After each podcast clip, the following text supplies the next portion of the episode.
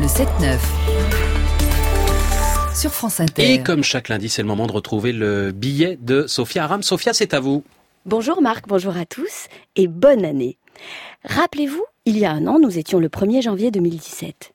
Ce matin-là, dans le château de Montretout, le fief de la famille Le Pen, sur les hauteurs de Saint-Cloud, la fête n'en finissait plus de finir. On y fêtait les promesses d'une année électorale décisive pour le Front National.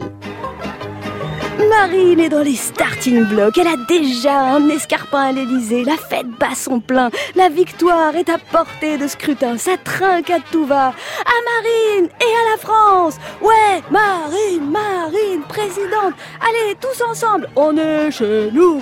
On est chez nous. Et dans quatre mois, on est chez nous.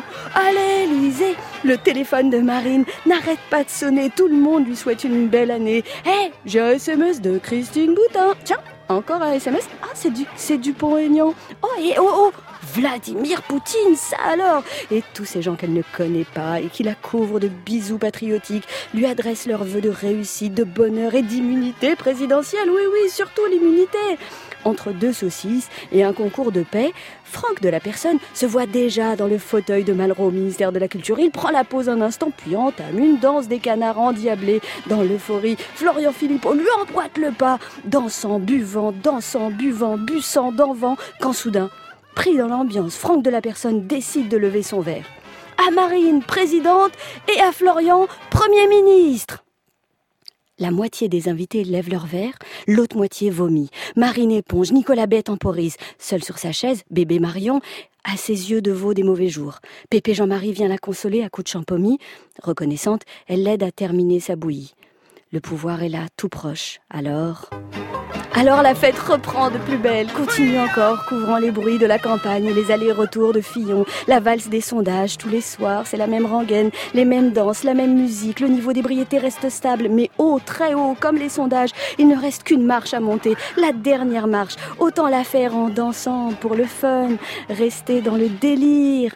Bon, la suite de l'histoire, on la connaît. Marine entre dans les studios télévisés, elle est chaude comme une baraque à frites. Personne ne pense à lui rappeler qu'il s'agit bien du débat de l'entre-deux tours. Tel un funambule, Marine marche sur le fil tendu de la victoire. Et puis là, c'est le drame. Regardez, ils, sont là. Ils sont dans les campagnes, dans les villes. Je parlais de ils votre sont sur les réseaux sociaux. Je parle du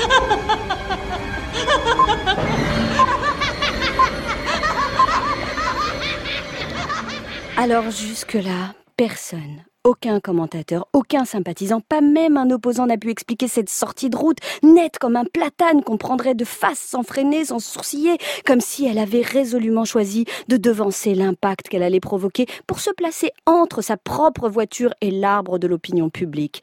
Cela fait un an maintenant et ce matin, l'heure n'est plus à la fête chez les Le Pen. Marine est seule, elle est tricarde, interdite bancaire et mise en examen. Je cherche à comprendre et pour moi, la seule hypothèse, c'est celle que fêter la nouvelle année, c'est bien, mais savoir s'arrêter, c'est bien aussi. Bonne année à tous. Et bonne année à vous, Sophia Aram. On se retrouve euh, la semaine prochaine. Bon début euh, de journée, bon début d'année. À vous, auditeurs de France Inter. On ne perd pas les bonnes habitudes. 9h, passé de 50 secondes.